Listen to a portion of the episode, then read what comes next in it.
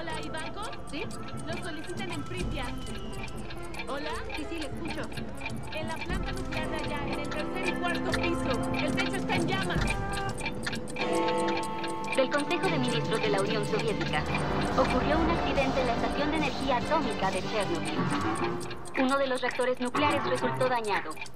Están tomándose medidas para enfrentar las consecuencias del accidente y las víctimas están recibiendo atención médica. El gobierno ha formado una comisión de investigación.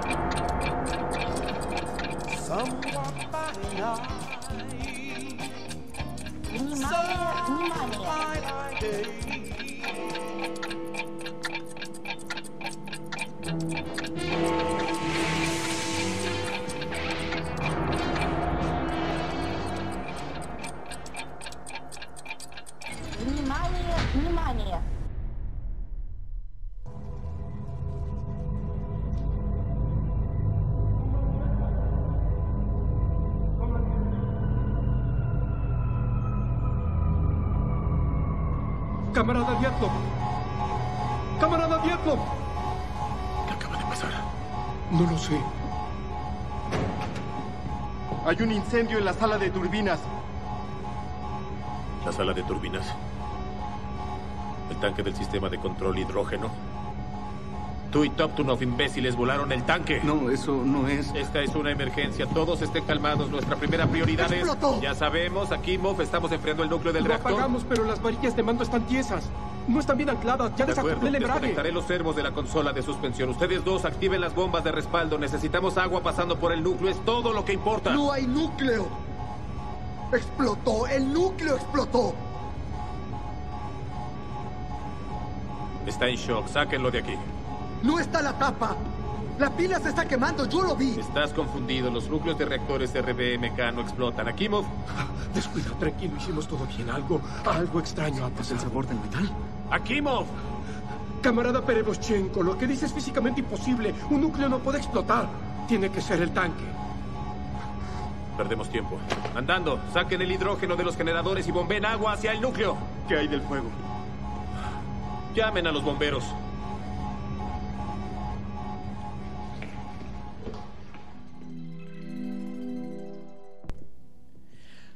Muy buenas tardes. Hemos vuelto. Hemos finalmente. vuelto, hemos La regresado. Formación original. Sí, precisamente. Está- se, extra- se las extraño. Serio, hace falta el toque Fueron Y femenino. bueno, cuatro pero jueves. llegamos para el final de los que bueno, así Claro, terminó. y así Sí, terminó, así terminó de, de, Sí, Un beso cariloco que se acordó de Se nosotros acordó de eso. Con esa loquísima, esa locura. Bueno.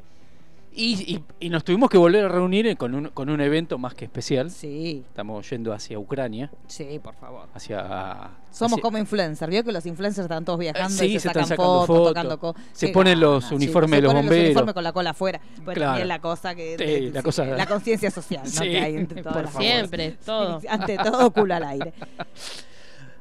Así bueno, el HBO le, HBO le, le Uy, da Dios. porque Dios. puede, Edición, no se edición. puede. Señor, señor, el documento. Sí, Sí, sí, señor, sí. se le cayó la cédula. Pero es, es, es mi mente que sigue luchando Sí, con, con pero yo también, no, televisión quédese pública y. ATC, sigo diciendo Quédese ATC. tranquilo que a mí también me pasaba hasta que me, se burlaron tanto de mí. Creo que se burlaron el grupo de ella y sus Claro, amigos, más me jóvenes. parece, que se burlaron tanto que al final dejé de decirlo. Sí, como los que hoy te corrigen, para lo que se escu- escuchan en otro lado, México, Sí. el eh, la televisión pública de Argentina Sí, históricamente se llamó Canal 7 o ATC. exacto. Los que tenemos más de 40 le seguimos diciendo ATC. Pero ATC Y vienen dejó los- de ser hace 20 años. Y o sea, bueno, pero Y yo no tanto. pero y vienen sí. los mocosos con el dedito Sí. diciendo La "Ya- TV pública". la TV pública. Claro, por favor, irrespetuosos. Pero vamos, bueno, vamos acá, vamos a lo sí, vamos, radioactivo. chicos, es una se- por suerte es corta la serie, pero hay mucho para debatir. Eso es lo importante. Puf, es está corta. lleno, ya están todos enojados. Sí, qué ganas de joder. Ya hay gente chicos, enojada. Con el idioma, Sí. sí, el y debate más al allá de eso, al ser algo que es histórico,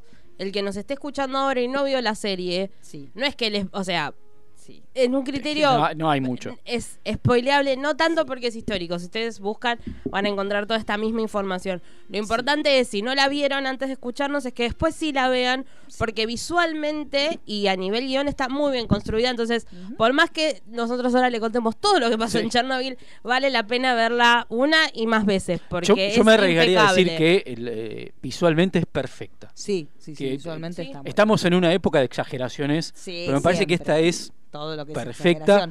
porque no solamente eh, supieron usar bien los efectos digitales, sino que fueron a lugares muy parecidos. Sí. Entonces hasta toda la estética y el, el color de la imagen también Sí. Te lleva a esa época. Sí, vamos a tirar muchos datos de cómo nosotros pudimos disfrutarla, porque también lo que tiene de muy bueno es que sus realizadores usan mucho las redes sociales y están tirando, siempre tiraron muchísima data, dijeron películas que en las que ellos se basaron, libros en los que ellos se basaron. Así que hay un montón de datos que si a ustedes los que ven en la serie no les alcanza, porque realmente la historia, o sea, la, la serie es maravillosa porque la historia real es maravillosa. Eh, Y es más muy allá de amplia. los debates políticos que pueda haber sobre cómo se maneja el socialismo y el capitalismo, que eso es otro tema, pero la historia es tan maravillosa y lo cierto es que lo que fuimos contemporáneos no la vivimos porque la información estaba muy restringida. Entonces, para muchos de nosotros, ciertos detalles que hoy estamos viendo tienen que ver justamente con esto de que cierta información ya no es casi importante, aunque las, las influencias y, lo- y las cositas Sí. la- siguen saltando. Están. O sea, porque uno, yo la verdad que cuando surgió la serie dije, bueno, listo, ¿qué debate político ahora vamos a tener de socialismo y capitalismo? Para mí era algo que ya estaba zanjado y no. No, para gente nada. siguió saltando la- por ese lado. La herida está muy La herida abierta. Está abierta, Y si uno, eh, cosa que nosotros hicimos, porque obviamente, la manija. eh, exacto, fuimos a las tapas de los diarios Sí. de esa Pensé que se época. fueron para Ucrania, chicos. Ojalá Casi, ¿eh? ¿Qué la momento? plata, no. Yo ya tengo todo, o sea, yo esto lo he dicho en otros lados, tenemos Sí. todo un sistema de para que hagan viajes con drones. Con drones. Se paga con tarjeta desde acá. El dron vos lo manejás y va por la zona y, y podés pasear por donde vos querés sin sufrir el tema de la Exacto. radiación. Igual debe haber disminuido la red, si no la gente no se arriesgaría ahí. No, Hay- bueno, hay ahí vamos puntos. a contar después. El Eso tema es que hay también lo puntos, vimos, chicos, claro. También lo vimos, eso. Que cómo son los tours que tenés que hacer allá. Ahí tenés un montón de tours que son por las zonas, pero aledañas. Claro. Y después tenés directamente que sí podés llegar hasta el reactor 3, pero tenés que tener una serie de ar- vestirte de determinada Vestirte. forma. Después te- ellos te hacen como un escaneo para ver qué radiación tenés. En el caso de que tengas un poco, tenés que hacer ciertas medidas de precaución. Pero la gente que fue al lugar no es tan simple. Y obviamente que no podés tocar nada. Nada. O sea, Es las más, cosas que vos llevan- podés ver, sí. Te llevan al reactor, te Sí. llevan al reactor 3, que es lo más Sí, lo cercano a estar en el, en el 4, y también Sí. pasás por millones de, de filtros Sí. para poder estar ahí, y no es un tour que van 14 personas paseando. No, no, no. No, y no muy estás selectivo. mucho, entrarás dos Entrá, mirá y te Entras, sacan. paseás, tenés una persona que te va explicando, porque en realidad el reactor 3 físicamente es igual Es al igual. reactor 4, entonces te van explicando cómo es que eso es lo que es lo que vamos a ver cuando entremos en sí en la serie, pero bueno, es igual al reactor 4 y la gente te va explicando dónde están todos los, los operativos, todos los elementos que tienen que ver con la técnica que había. Y después lo que son las casas que están todas abandonadas, que tienen, obviamente, yo lo miraba y digo, la- el ser argentino, yo ya me estoy imaginando ahí agarrando una cosita, me agarro un pan porque quedó la casa quedaron como en el momento que ellos se fueron. No Sí. podés tocar nada. Nada. No podés- y de y hecho, así todo, Sí. y así todo, hay videos de meses después de la, de la explosión, videos de cámara oculta de gente llevándose los radiadores. Una locura. Sí, o sea, eso instalás en tu casa, lo prendés, es, No, es una locura. es radiación Y- pura. Y de hecho, también vimos videitos de gente que llega al, al hospital donde se atendieron a los primeros, después cuando entremos en ya lo que es la Sí. serie, los primeros bomberos cuando se atendieron en ese hospital y van con, obviamente cuando vos entras ahí te dan un medidor de radiación y se van acercando a lo que son las botas o todo ese material que fue el- lo que tuvo más contacto con la radiación y eh, a la vez con la piel de toda esta Es- gente que murió en un periodo de 15 días y, y es una locura como se Sí. dispara el medidor, como uno va haciendo ese ruidito que Es los casi- que vimos la serie la. Tenemos grabado en la mente ese triqui, triqui, triqui, triqui, Es casi lo mismo a la radiación que, que se fumaron en el reactor cuando explotó. Claro. Sí, por eso, sea, o sea, para, para aclarar y ya meternos en la serie, tiene mucho que ver porque aparte lo primero que vemos cuando empieza la serie son a los bomberos. Sí, sí, Sí. sí. Sí, lo- el realizador lo que dijo fue que básicamente lo que ellos querían contar, porque esto se manejó a gran escala, entonces siempre se habló de las- los políticos, los científicos, pero lo que nunca se había hablado, por lo menos para el mundo, eran estos pequeños héroes. Lo- los primeros, la gente común, lo que hubiéramos sido por ahí nosotros, que fueron casi sin saber a lo que estaban yendo. Entonces lo que quiso mostrar la serie eran todas estas pequeñas personas que dejaron su vida para que no terminara siendo un desastre que terminara barriendo a toda Europa, porque el tema es ese. En en la serie nosotros vemos que lo, lo que podría haber llegado a pasar era nefasto. Y si bien también lo que decimos siempre, en términos de lo que es el tiempo, no pasó nada. Sí, o sea, nada. en términos de lo que es la radiación y los, los plazos Nada. que se llevan, es un suspiro lo que pasó. Mira, aparte que imaginar que nosotros que estamos acá en Sudamérica y hoy en día nos quejamos de sobrepoblación, lo que hubiera sido.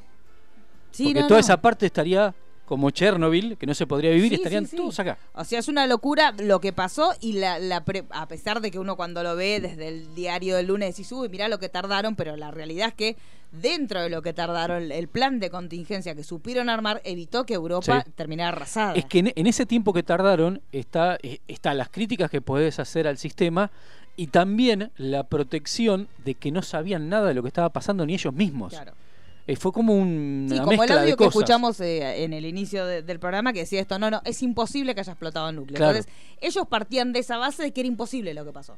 Entonces, desde la base de que esto es imposible, no, no tenían manera de reaccionar hasta que efectivamente se dieron cuenta que lo, lo imposible había pasado y a partir de ahí tuvieron que Que organizar. ahí empiezan a, a- a- también a, a- a ellos consultarse unos a otros, más allá de- de- del comunismo, más allá de, de las negaciones, de qué hacer y cómo hacerlo.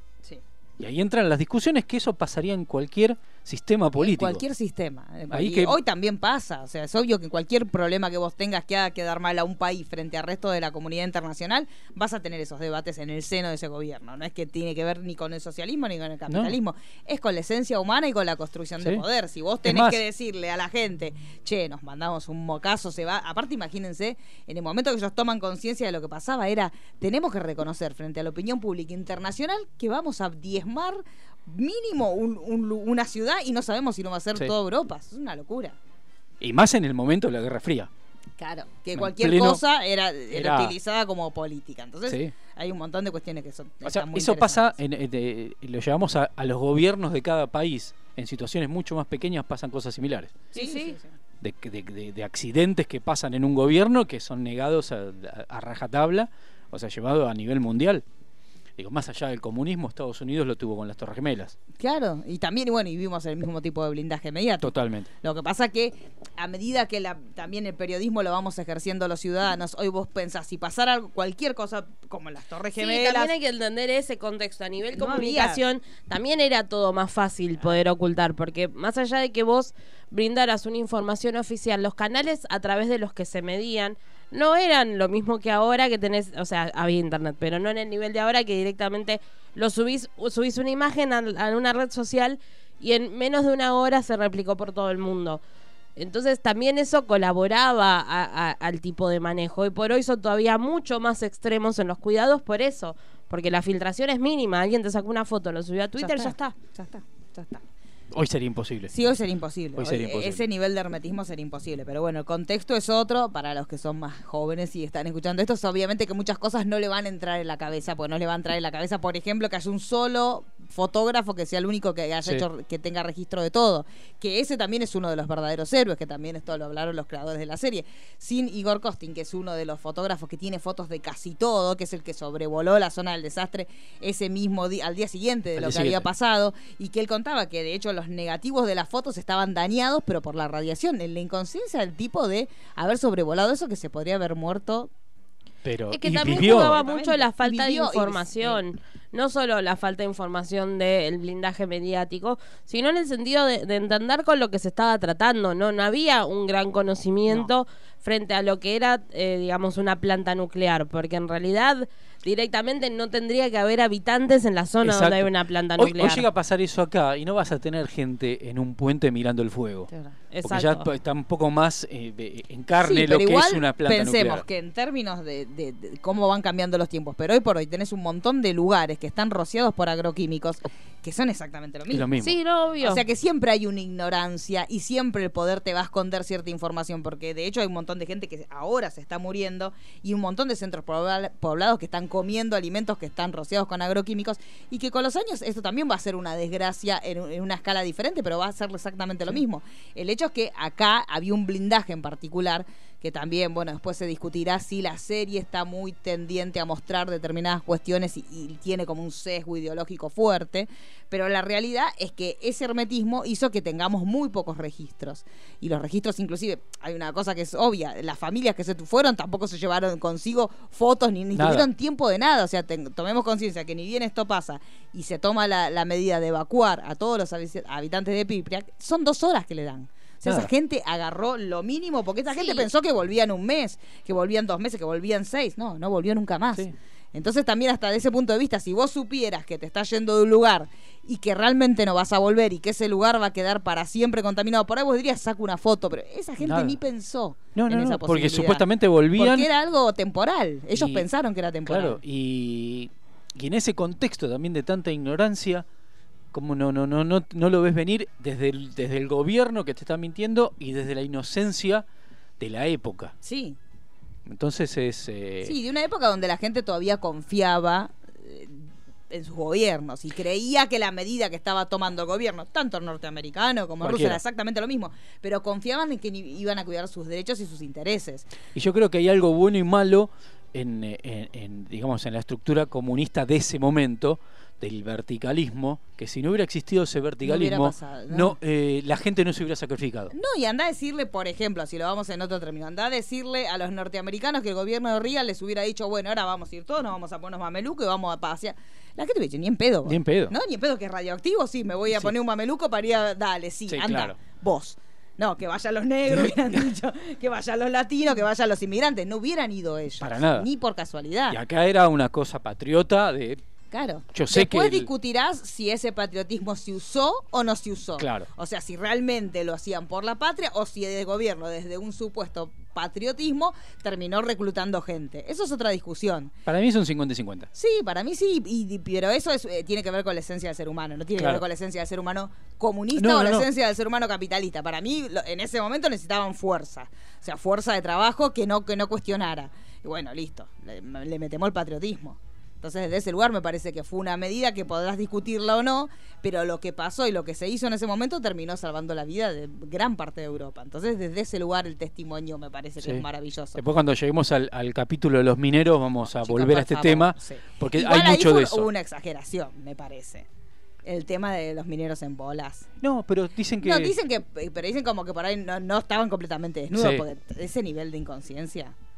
Y yo creo Inclusive que... hasta para trabajar me parece que es incómodo. Claro, pero yo creo que la situación del momento, no digo ni que sí ni que no, pero yo creo que la situación del momento, de la desesperación, Sí. del calor extremo 50 grados. y del que ya está jugado, ya está. Sí, sí, eso es, es como el, el- hay, hay alguien, alguien que hizo reseña en YouTube de la serie que, que arranca con un sketch diciendo ¿por qué están todo el tiempo hablando de radiación y están todos fumando? Sí. Eh, llega un momento que Sí. ya estás tan jugado que es lo que menos te preocupa. Sí, bueno, de hecho cuando, cuando van a buscar a los mineros que él le dice, usted, bueno, tienen estos gorritos de protección y el sindicalista le dice, usted no está usando gorrito. Bueno, entonces no me Entonces, des un sí. gorrito, porque si no lo estás usando vos, es No obvio que el nada. gorrito no sirve para un carajo. Claro, o sea, yo miraba que también eso lo vemos cuando vemos ahora las visitas que hacen guiadas de, de turistas, también les ponen unos mamelucos. Que vos ¿Vos decís, viste? sí. Esos mamelucos son como esos mamelucos cuando uno se va a internar en un hospital, Sí. que son de friselina. Te ponen eso cuando vas No, a... pero debe ser por una cuestión, no, no,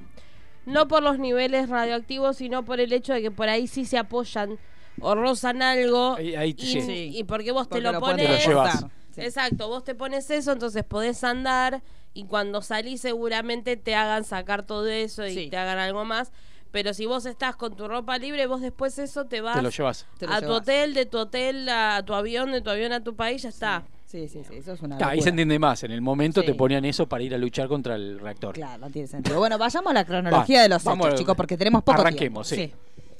Capítulo 1. Sí, episodio- Arranca ya. Arranca al palo, No, sí. Una serie con tiempos distintos, digamos, porque al principio también eh, costó llevarla. No, Sí. no son tiempos, los tiempos que uno está acostumbrado. Era para poner el celular a un costadito, no paviar, prestar atención, porque era una serie que te pedía que prestaras mucha atención. Otro, Había otros muchos tiempos. detalles. Sí, no, no parecía una serie norteamericana. No, a mí me pasa eso, parecía nada. más una serie europea, Sí. de la BBC, que tiene esos tiempos más calmados y más Sí, todo el- Sí. que una de las críticas que tuvo era que no hablaban en ruso y todo Bueno, eso. pero chico. tiene, al, al ser europea y a- a- tener ese, ese halo medio británico, tiene como una cosa que podría haber sido rusa tranquila. Sí, tranquilamente, sí, sí, sí.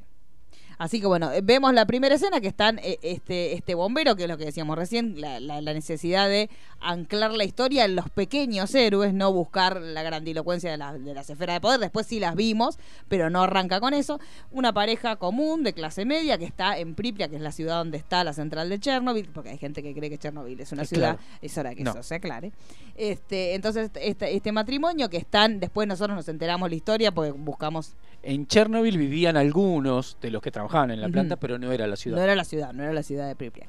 Este, bueno, esta parejita que está en la casa, una noche se van a dormir y sienten eh, un estruendo, un ruido fuerte, se asoman. Sí, que es como el único gran momento de la serie donde ves como una explosión o algo. Sí. Eh, digamos, eso como, como un terremoto y una luz que sale desde que igual vos lo entendés y si yo sería de las Yo que era va- de las estúpidas que Yo estaban no sé si te voy hasta el puente, porque si tenía que salir de mi casa no te iba a salir. No, yo creo que sí. No, yo no sé si te salía. Sí, yo sí. no, Yo creo que en ese momento sí. Sí, yo sé. Sí. Yo no sé, me tendría que haber insistido mucho, ¿viste? Pero con esa luz hermosa, porque digamos que al nivel Sacando visual es hermoso. Sí, yo salgo. Sacando fotos. Yo salgo. Sí, sí, aparte que se ve- lo que veías era como que se ve casi de todos los lados. Entonces, digo, bueno, Sí. vamos.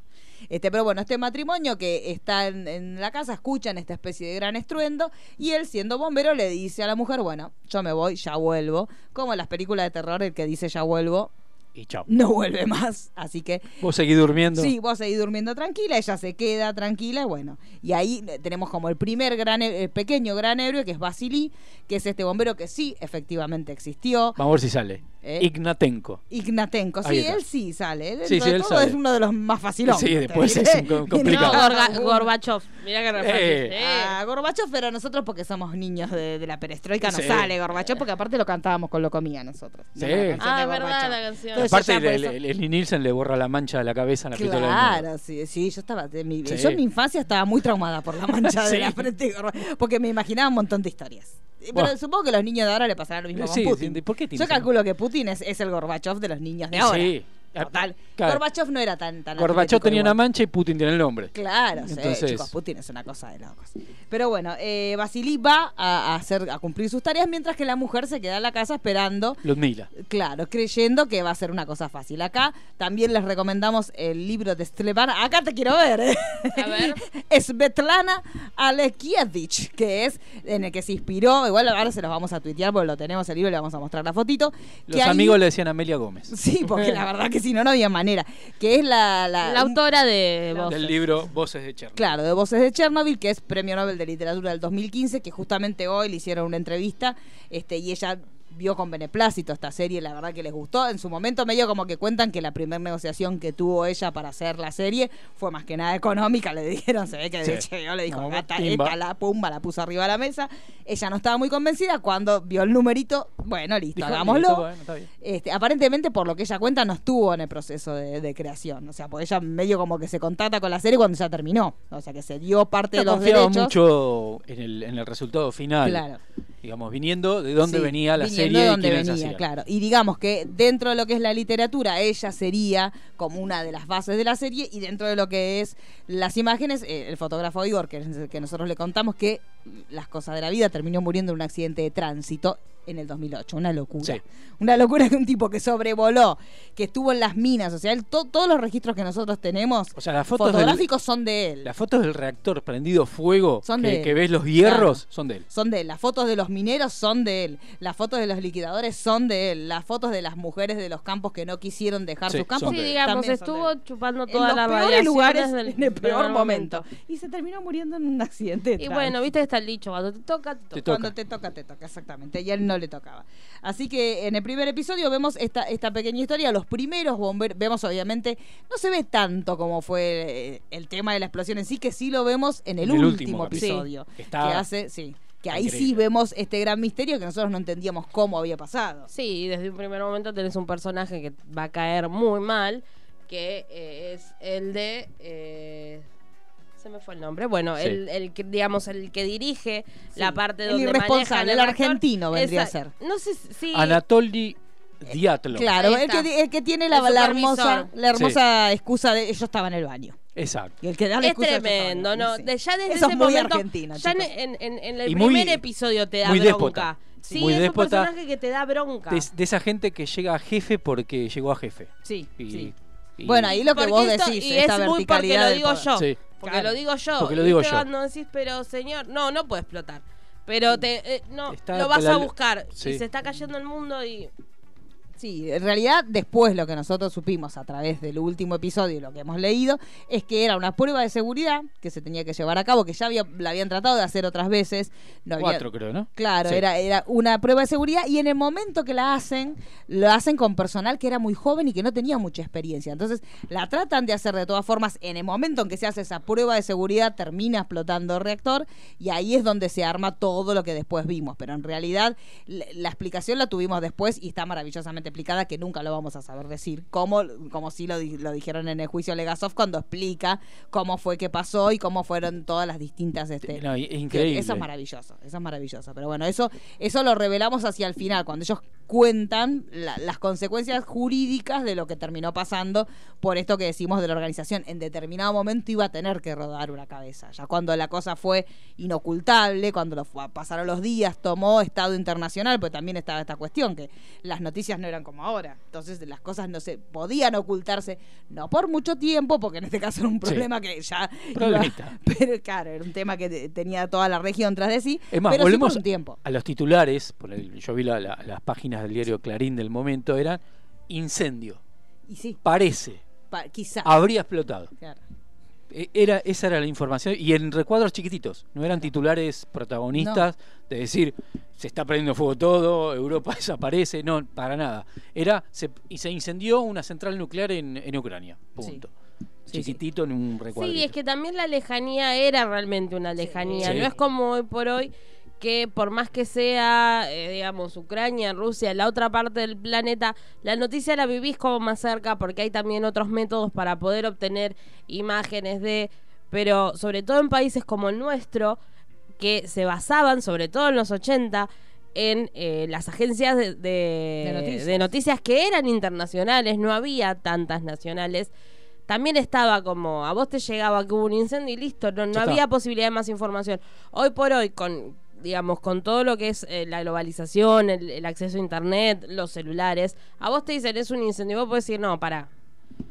Eh, Gente de Ucrania, vaya hasta, digamos, podés hacer otras movidas Sí. para llegar hasta Sí. la información que en ese momento no.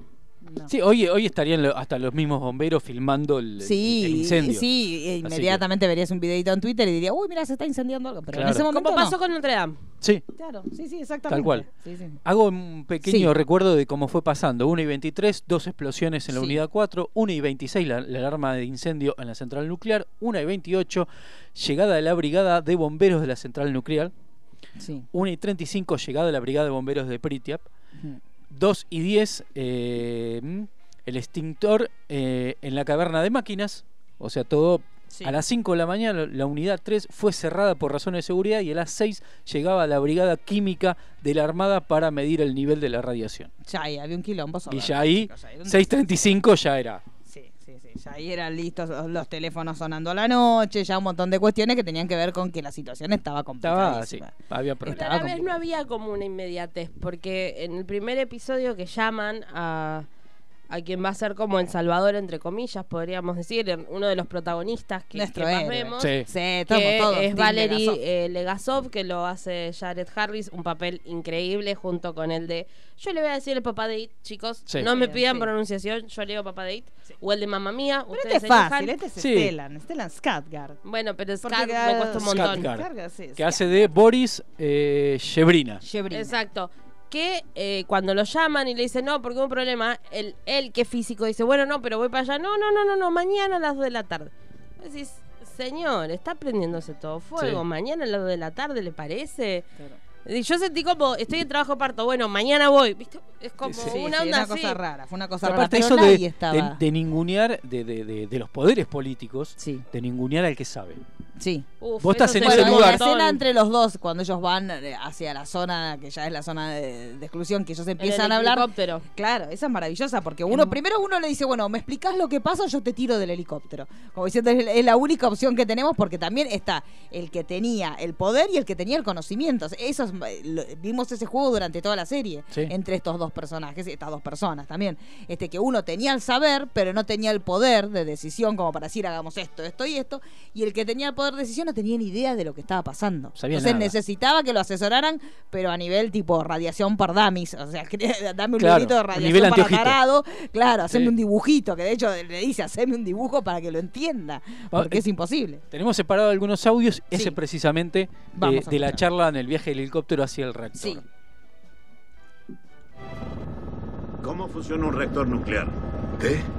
Es una pregunta simple. Pero la respuesta no lo es. Claro. Usted asume que soy muy estúpido para entender. Lo diré así. Dígame cómo funciona un reactor nuclear o haré que uno de estos soldados lo lance desde el helicóptero. Un reactor nuclear genera electricidad con vapor. El vapor gira una turbina que genera electricidad. Mientras una planta de energía típica genera vapor al quemar carbón, una planta nuclear, una planta nuclear usa algo llamado fisión.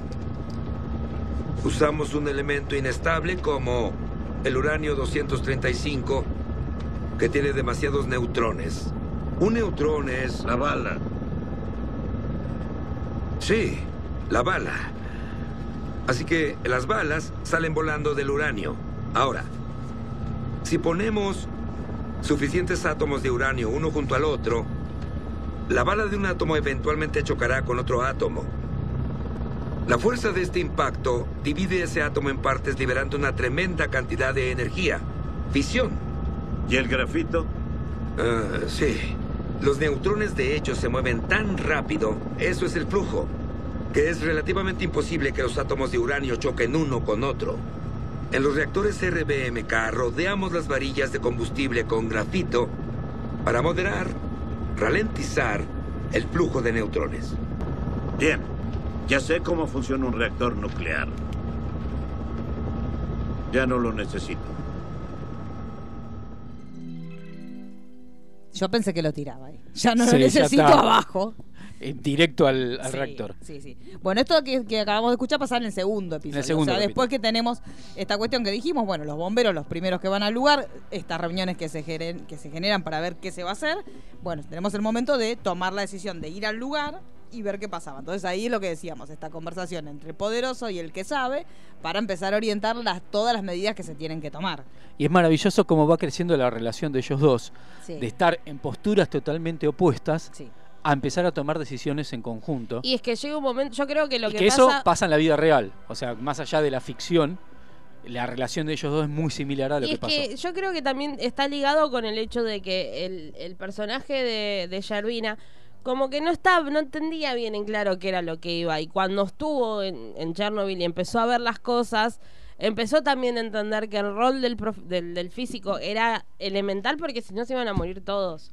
Pero más allá de esto, también lo que quería agregar es cómo, eh, porque si bien está centrado en, en la parte de, digamos, ir más al, al, al punto de la cuestión, el hecho de- del reactor que explotó, tenés también cómo de a poco eh, las personas intentan de alguna manera eh, atajar todo esto, porque por ejemplo los hospitales y la, la, la enfermera que se da cuenta de los bomberos y su ropa, que dice, bueno, no paren, saquemos toda la ropa y tirémosla porque acá hay algo.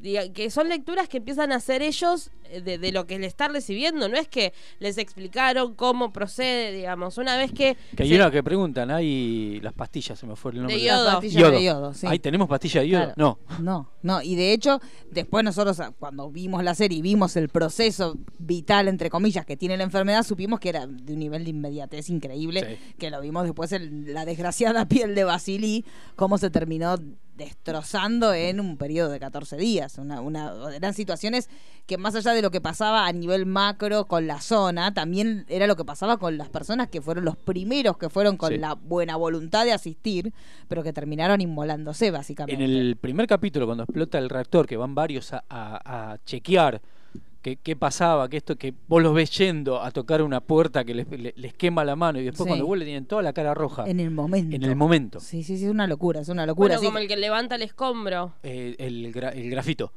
Claro, sí, Sí. sí, sí. que en el sí. momento Que que lo levanta, vos ves que levanta un escombro y después son dos segundos que lo ves sufriendo a más no poder. Sí, sí, o, la- o la- o los trajes blancos que se empiezan a manchar de sangre desde adentro, Desde porque adentro. las personas se están empezando a desintegrar, básicamente, que después eso lo vimos.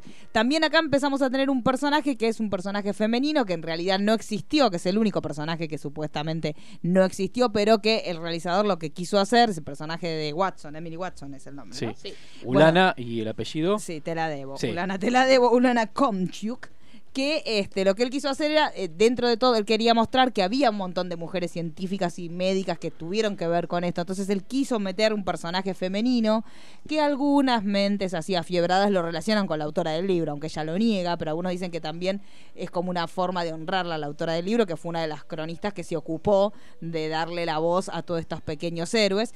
Este, pero bueno, lo que quisieron hacer, lo que quiso hacer el creador, y eso sí ya lo dijo él, el creador Craig Mazin, que desde ya le decimos síganlo en Twitter porque está tirando unas magias. Aparte tiene un hermosas. podcast que Sí, hacía sí. El después de cada podcast, episodio. después- eso también pueden verlo eh, en YouTube. Están todos los podcasts que analizan cada uno de los episodios y cada una de las decisiones estéticas y narrativas que tomaron. Y ahí justamente donde dice esto, que ellos crearon este personaje como para que confluyeran todas las mujeres que tuvieron que ver, que a pesar de que, por ejemplo, la mujer que organizó lo que la logística de la, de la primera evacuación era una mujer. Entonces una mujer fue la que tuvo que organizar que cuando se decidió evacuar la ciudad de Pripyat, que se le dieran a todos los ciudadanos dos horas para que fueran a sus casas, juntaran lo que ellos querían y separaran las puertas de los edificios donde vivían.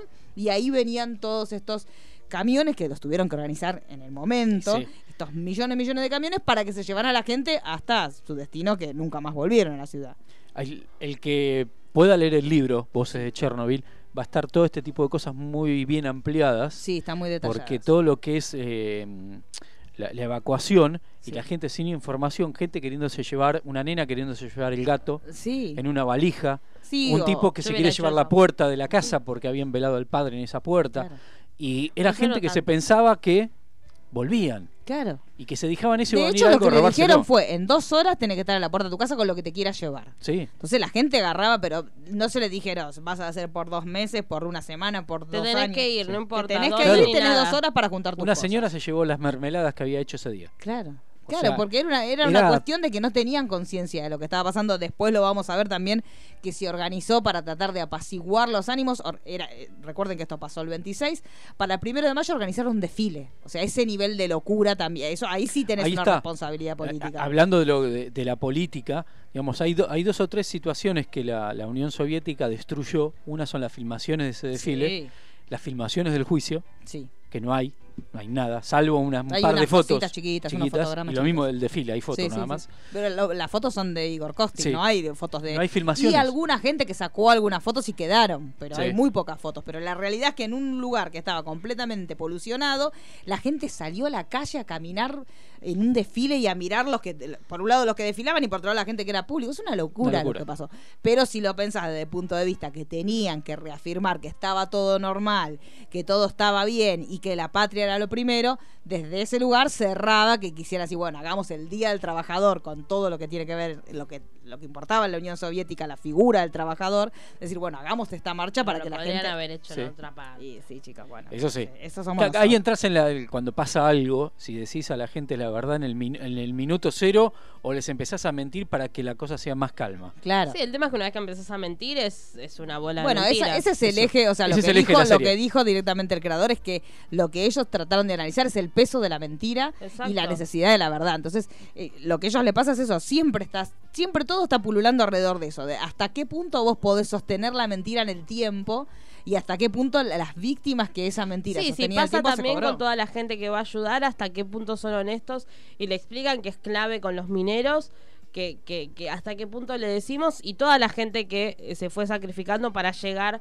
al, digamos, a poder eh, resolver el tema de la explosión. Igual quiero hacer un pequeño paréntesis con el tema del personaje femenino, porque por ahí en algunos lados leí que había como una pequeña queja de que no fuera real.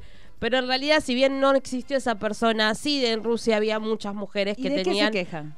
De esto, de que es de mentira que no había una mujer en ese Pero hay que ser boludo. Bueno, chicos, después se le paran cinco estúpidas con el traje de superhéroe y se siente representado. Sí. bueno. O sea, Eh, pero justamente tenés un, un showrunner que te está diciendo, quiero que se muestre que las mujeres tuvieron que ver en el proceso y les molesta. Por eso, no, pero no saben esa parte, por eso la estoy Claro. especificando. Ah, no, no, pero sí, Digamos, pero lo que estoy volviendo a Bueno, otra vez, el especificar deporte es eso. nacional de opinar Exacto, es el hecho de decir, sí, es un personaje ficticio, pero había muchas mujeres metidas en lo que es la ciencia y dentro de lo que sucedió en Chernobyl, como contó Marisa, con el tema del, del coso. Entonces es investigar un poquito más, no Sí. poco dejarlo. No, "Ay, aparte- qué ma- qué- qué- pensé que esto era de verdad. Es muy lindo el ejercicio de buscar la fotito del actor y la fotito de la persona. Es lindo, es divertido, es entretenido, pero no todo es así, no todo Claro. está lineal. No, aparte no que- todo tenés que más allá- Pichulichi y buscás el actor que hace de Alexander. Bueno, bueno. Más allá de que el personaje del bombero existió, eh, toda la historia de todos los bomberos Sí. está centrada en él. Sí, es lo mismo. Podía lo ser mismo. Basilí como podía ser eh, Juan Carlí. Es El- lo el per- mismo. claro, o sea, el personaje de Ulana todos iguales. Es eso, es reunir Sí, a sí. todos los científicos o todas las científicas que participaron en un solo personaje, porque no podés poner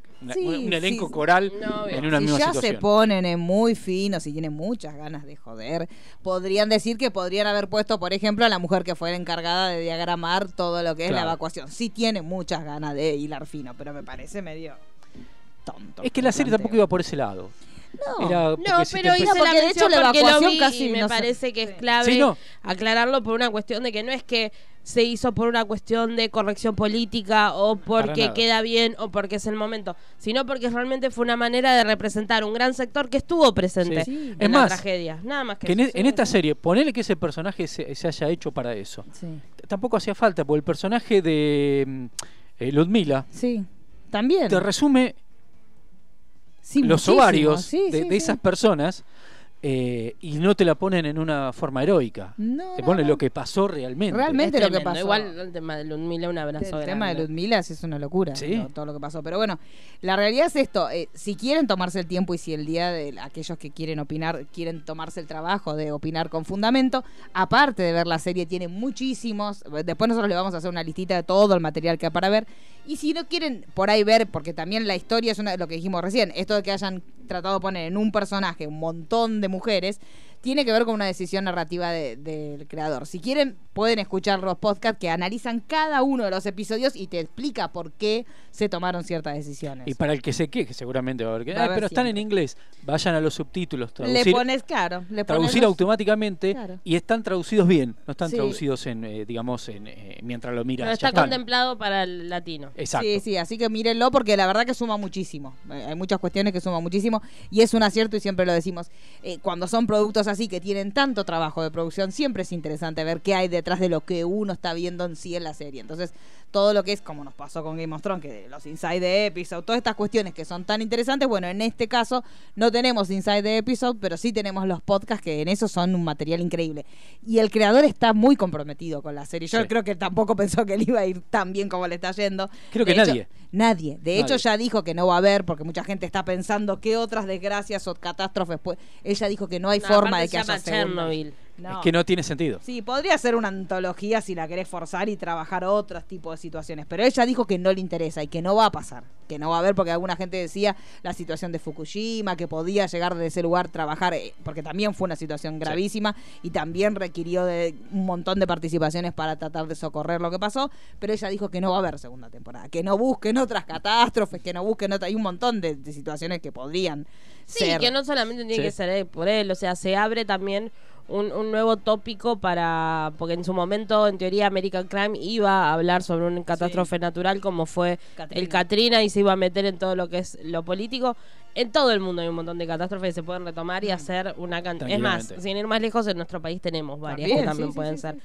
Entonces, eh, déjenlo tranquilo. Ella Quiere dijo que no. descansar. Lo Sí. puede hacer otro. No, Él es que ya Saben lo que debe haber sido viajar a Chernobyl. Déjenlo Sí. tranquilo. El, eh, Jared Harris en un reportaje le preguntaron cómo vivió él el momento en el 86 en, en Inglaterra y dice que él, él lo que recuerda es que no los dejaban salir a la calle y que dejaron de comer carne Claro. y no podían comer carne ni tomar leche. Claro, porque ya, bueno, ahora cuando vayamos al capítulo más desgarrador. Pero bueno, sí, todos los animales y todos los seres vivos tenían, eran, eh, tras- terminaban transportando esa radiación. Entonces llegó un momento de paranoia tal que había un montón de cuestiones que supongo a nosotros no nos llegó porque acá, a todo lo que es América Latina, sí, Sí. vos lo escuchabas y lo veías como una noticia pintoresca y tampoco se decía que era tan grave. Ni Lo siquiera sí- cuando se... se lo o sea, sí los primeros tuvimos- días era un incendio, como dijiste Claro. vos.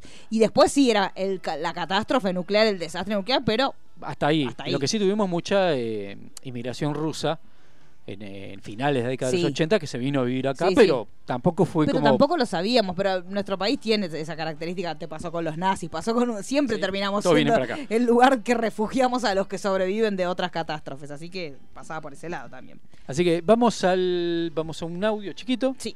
Que es eh, la reunión con Gorbachev. Sí. Ay, Cuando- sí, por chica, por favor. Gracias por su dedicación a esta comisión. Comenzaremos con el reporte del vicepresidente Shervina.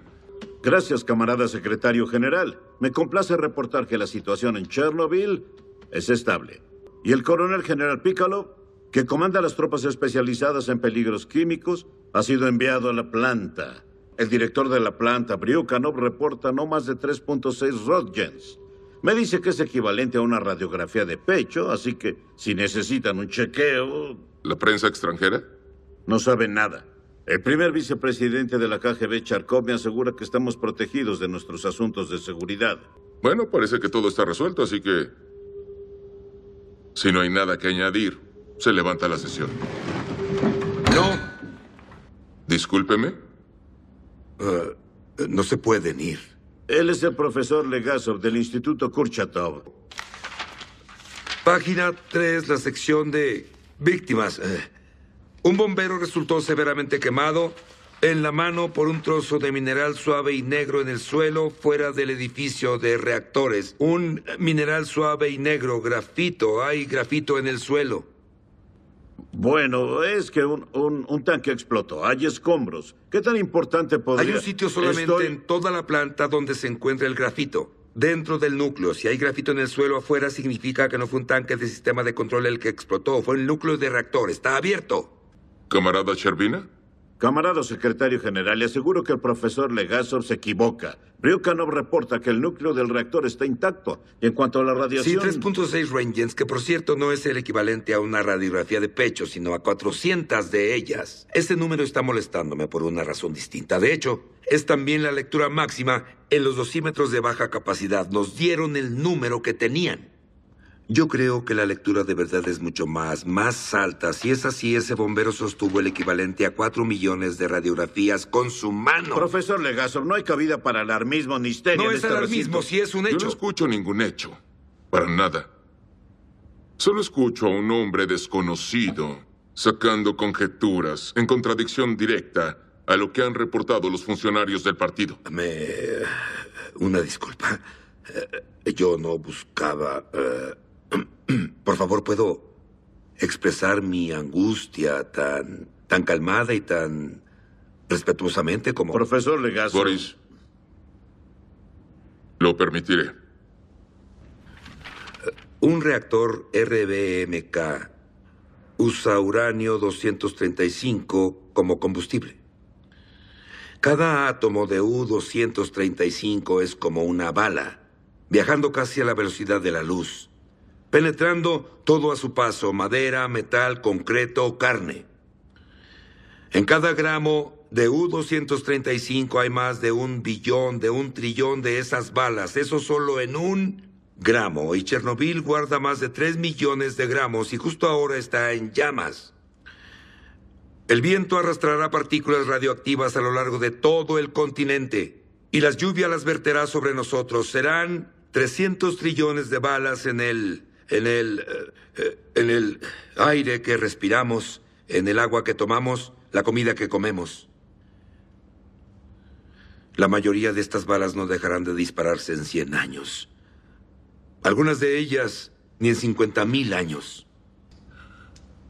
Camarada Shervina, quiero que usted vaya a Chernobyl. Debe revisar el reactor usted personalmente y reportarme directamente lo que vea. Sabia decisión, camarada secretario general. Y lleve al profesor Legasov con usted. Disculpe, camarada secretario general, pero yo... ¿Sabe cómo funciona un reactor nuclear? No. No, entonces ¿cómo sabrá lo que está viendo? Se levanta la sesión.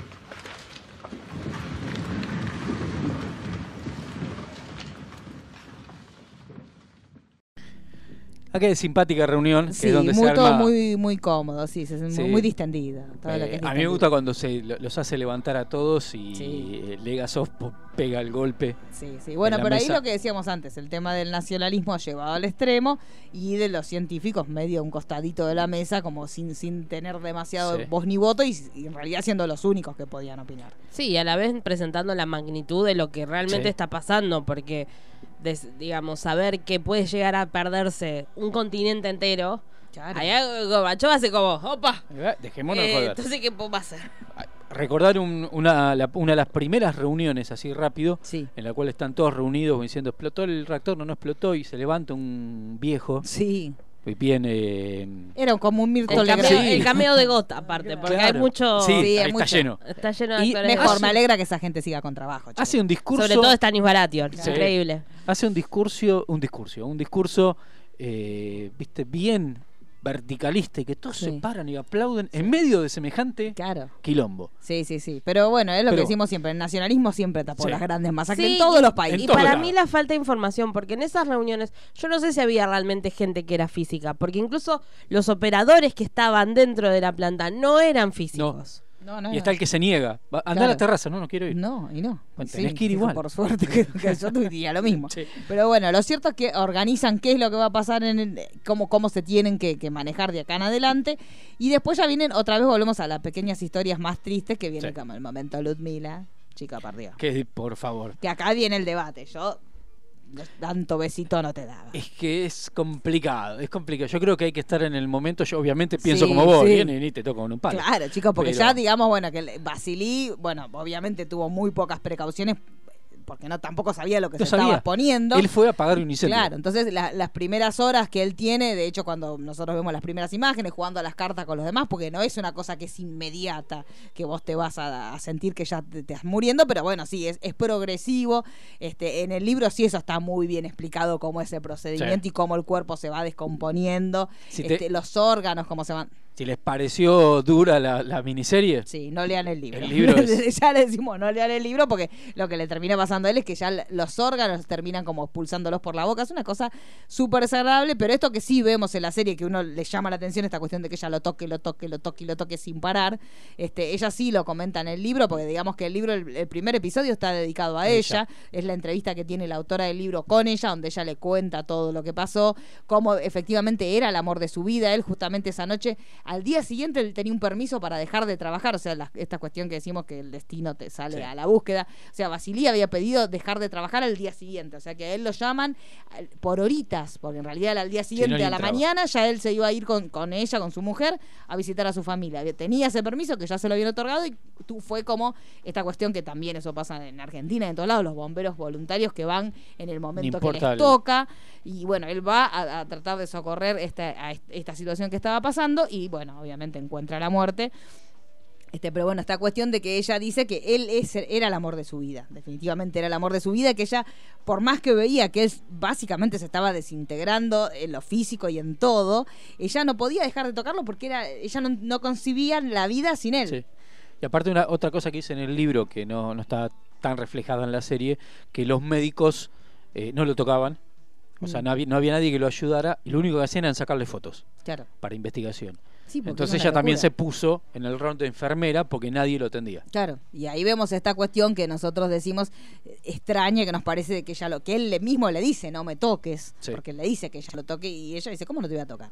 Un detalle que no dijimos, que mintió, ella estaba embarazada y le miente a las enfermeras. Sí, chicos, que ahí que nosotros no- dijimos le nace con tres ojos.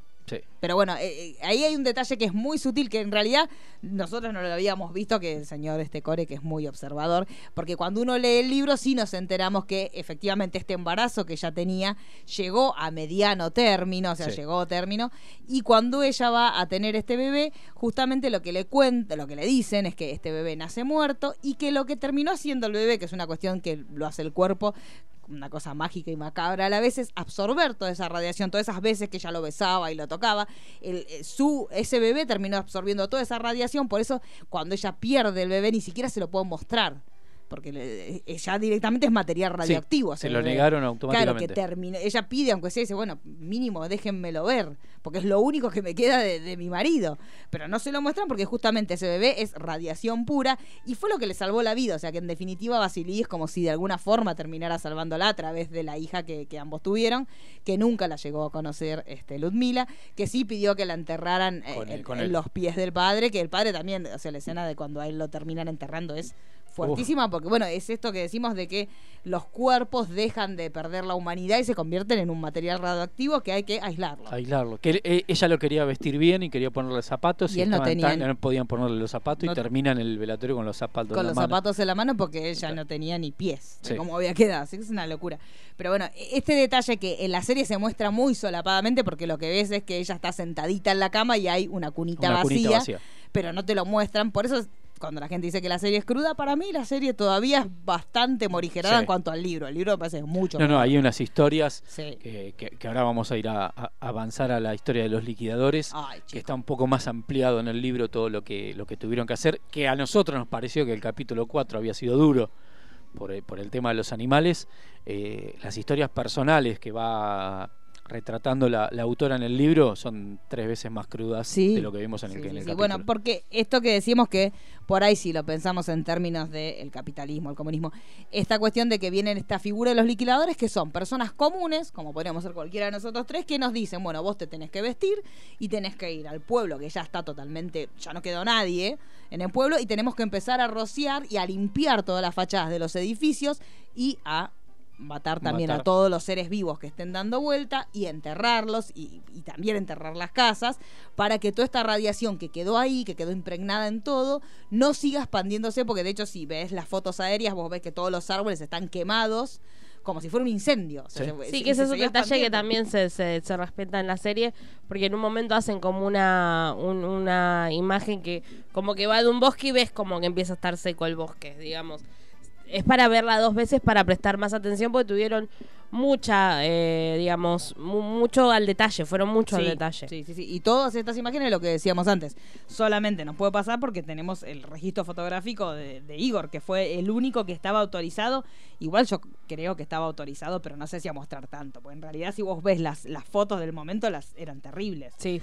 Todo lo que son lo- los micros llenos de gente, cómo se iba deteriorando desde vista aérea, cómo se deterioraban los bosques, los Sí, no, liquidadores. no, que- no fue tan estético como lo vimos en la serie de HBO. Sí, sí, pero hay, hay fotos que son hermosísimas, fotos de la sombra de él reflejándose en las casas cuando él llegaba a los lugares donde ya no había nadie. Entonces, realmente el trabajo de él es también, al igual que, que Basili, al igual que Legasov, es un héroe también, porque Sí. sin el material de él, no, muchas no de las habría cosas- registro de todo lo que pasó. No, y aparte lo que tiene, volviendo a la serie, es que no solamente tiene un gran guion en cuanto a lo que sería la palabra directamente, sino en una, una especie, digamos, en cómo está montado cada episodio. Porque específicamente este, el, el cuarto, que es donde conocemos a los liquidadores y nos centramos, o sea, ya empieza de una manera brutal con la señora que no quería irse de, de, De su, su campo y el que va le mata directamente la vaca y la deja ahí es realmente tremendo. Que igual yo en el momento que agarró el arma dije... "No- yo no pensé, que iba a la vaca, no, yo eh". tampoco, No, yo pensé yo que iba a ser vieja y vaca. Sí, sí, Después, pero más allá de que también existieron casos de un montón de, Sí. de sobre todo gente grande que se negaba Sí, sí. a abandonar los territorios, en el momento que empiezan los liquidadores centrados en estos tres, donde hay un chico más joven que es el que más le cuesta eh, por ahí tener que cumplir esta tarea de matar animales, que para que el que es bichero es... Sí. Para mí fue uno de los capítulos más tremendos, sobre todo cuando lo estás viendo rodeada de todos tus perros y gatos. obvio.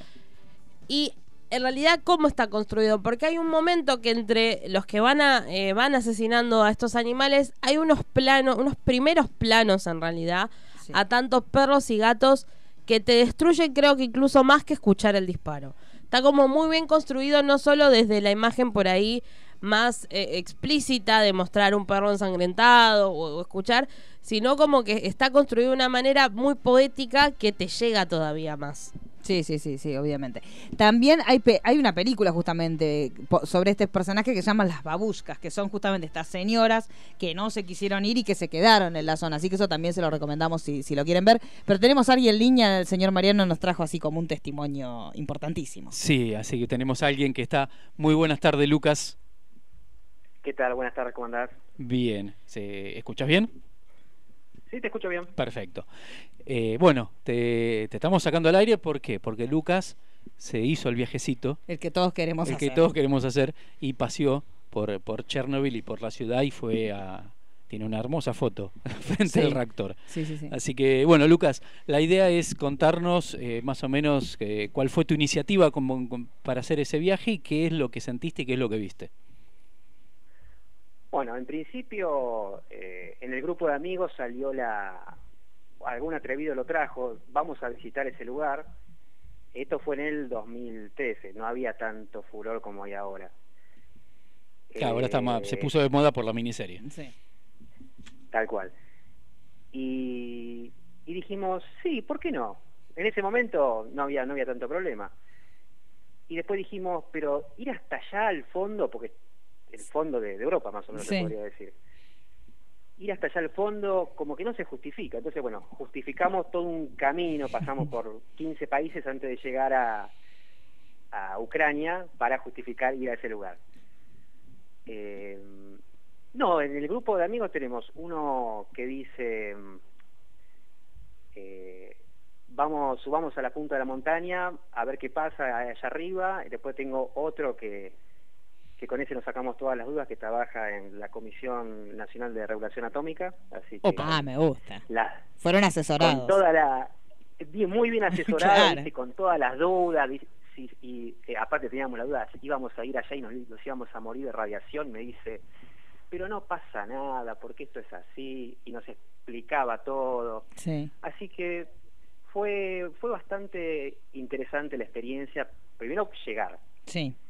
Eh, pasamos de, de Rusia en un tren, cruzamos la frontera a, a Ucrania, eh, habíamos acordado subirnos a eh, una excursión enfrente de una estación que ahora no me recuerdo el nombre, y de ahí eh, hicimos un recorrido de una hora hasta el primer, que vendría a ser el control militar, Sí. que está aco- acordonado, y ya ingresamos a lo que vendría a ser la parte de, de Chernobyl que mm, bueno ya de- de por sí eh, la primera impresión que uno da es el abandono Sí. el- la falta de gente la dejadez eh, si bien cuando uno iba en el, en el tour que uno contrata más o menos te hacen una, una introducción de qué fue lo que pasó cuáles fueron las consecuencias eh, qué, quiénes intervinieron, las- los factores políticos. Y, o sea, uno va como ya me- metiéndole información al, al- al viaje y eh, empieza a apreciar las cosas.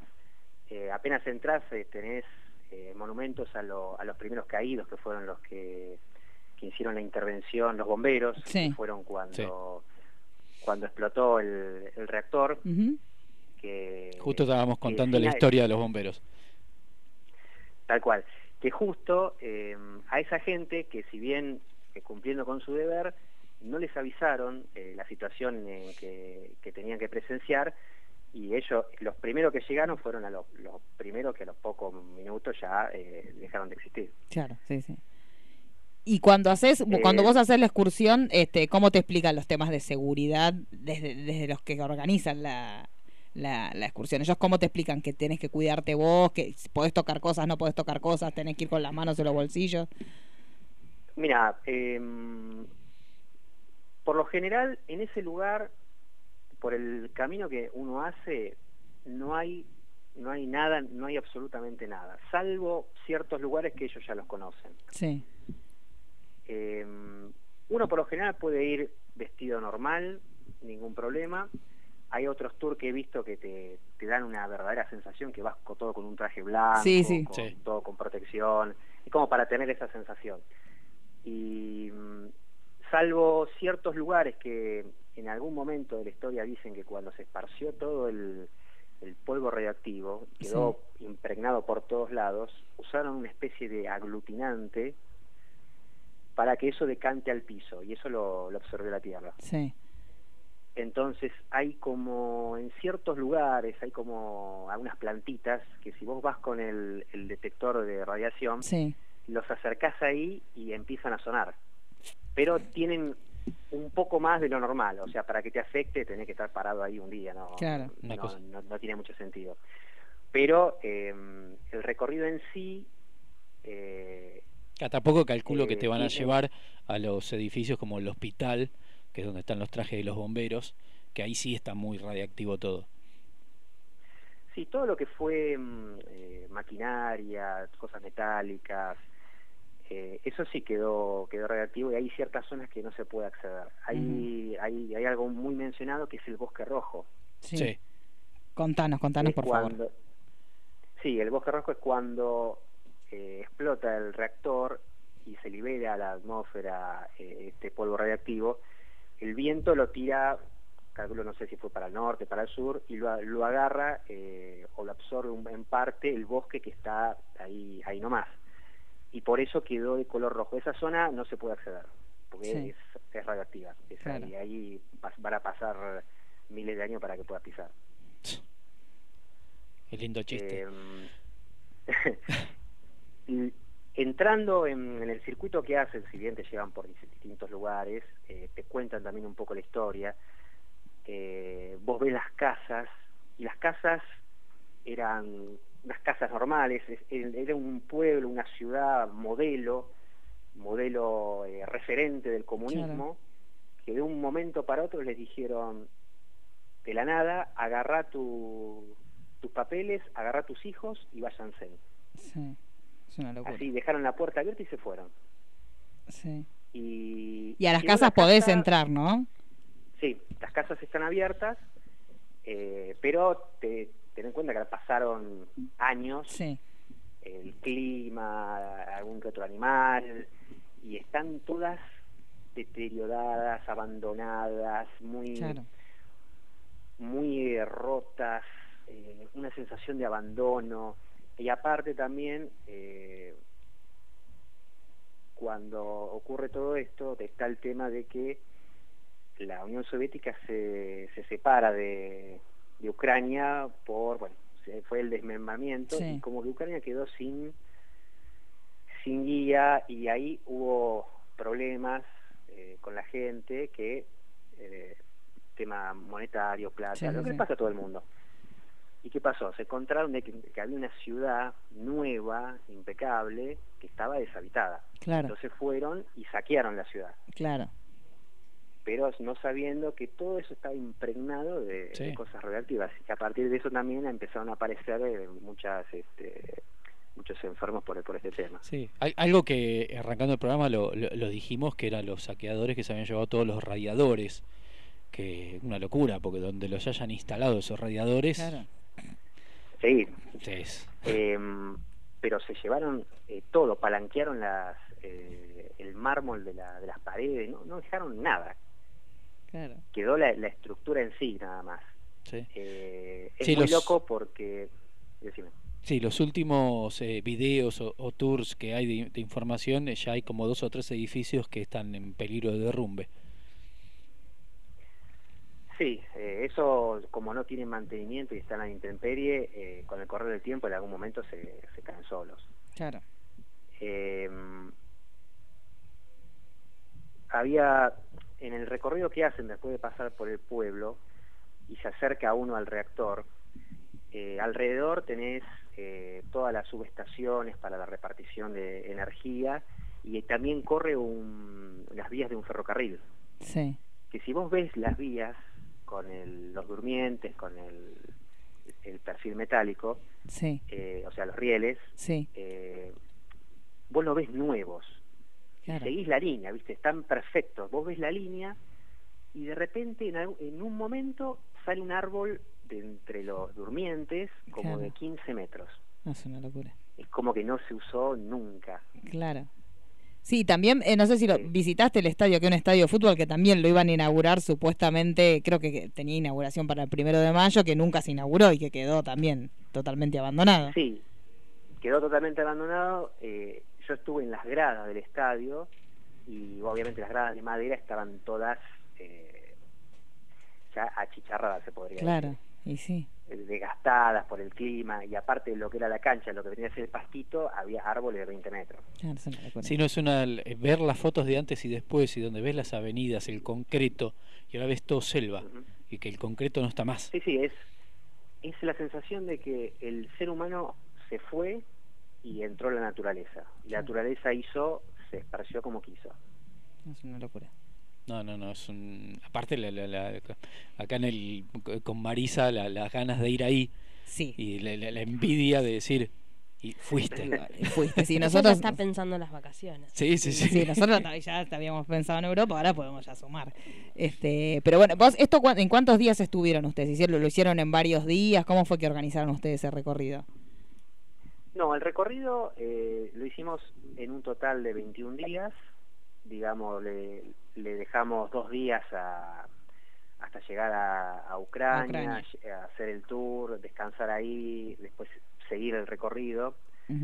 Eh, y digamos que como fue nuestro primer viaje largo, metimos un montonazo de países Sí. que no tendríamos que haberlo hecho, eh, porque hicimos como dos días por cada país y no, la verdad que llegamos recontra cansados. Cansado, sí, sí. Y la, el último tramo en esa parte, eh, pues pasamos de en la mitad del viaje de Alemania, pasamos a Rusia y de Rusia nos tomamos un tren eh, a Ucrania. Así que tuvimos ahí un pequeño percance, de, teníamos que cambiar el ticket eh, en la estación en Rusia para que nos den los, los oficiales para subir al tren. Tuvimos como dos horas buscando la máquina para, para cambiar los tickets y después, eh, aparte de que ellos no hablan una gota de inglés, eh, al subir a la, al tren que te pidan la visa Claro. y uno cómo le hace entender que Argentina tiene tratado con Rusia que no necesita visa. Ay, Dios mío. Ay, lindo momento para Claro. explicar. Y mientras que vos estabas eh, visitando todo lo que era la zona de exclusión, ¿tenías gente que estaba controlando lo que vos hacías o vos podías hacer lo que querías? Porque yo sé que No, ningún, ningún, ningún problema. Ay, por Dios. Uy, Dios. nos traíamos de todo y nos sí, moríamos a las dos semanas nosotros. En el hospital todo entubado, pero con un pedazo de mesa. Pero abrazando un papelito y diciendo yo me lo traje, mientras que estábamos todos desarmados. ¿no? No, igual el guía tiene encima, si vos tiene varios este, contadores de, de radioactividad, así que lo lleva todo el tiempo y la verdad que los valores son muy bajos. Claro. Ahí al lado del reactor es menos que en lo que hay en la, en la ciudad. Claro. Qué locura. Qué locura. ahora ahora ya tenemos ganas de Claro, ir. ya pasó un tiempo y uno ve las fotos, o sea, la, la ¿En qué año lo hiciste vos el viaje? En el 2013. Ah, 2003, bueno, claro. ya está, sí, la, foto que, no, que nos mandó, que están, eh, una de las fotos es el nuevo sarcófago. Claro. El nuevo Exacto. sarcófago. Que todavía no está- que no lo viene instalado. Que cubre el reactor 4. Exacto, ese ya debería, tener- ya lo tendría que haber terminado. ¿no? Sí, sí, ya está instalado. Sí, ahora sí, ya está. Supuestamente 100, 100 años, años. va a durar. Pero bueno, no lo veremos, chicos, Sí. cuando Tal cual. no estaremos. Así que bueno, Lucas, eh, infinitamente agradecido y infinitamente. Curioso Sí. por todo lo que hiciste.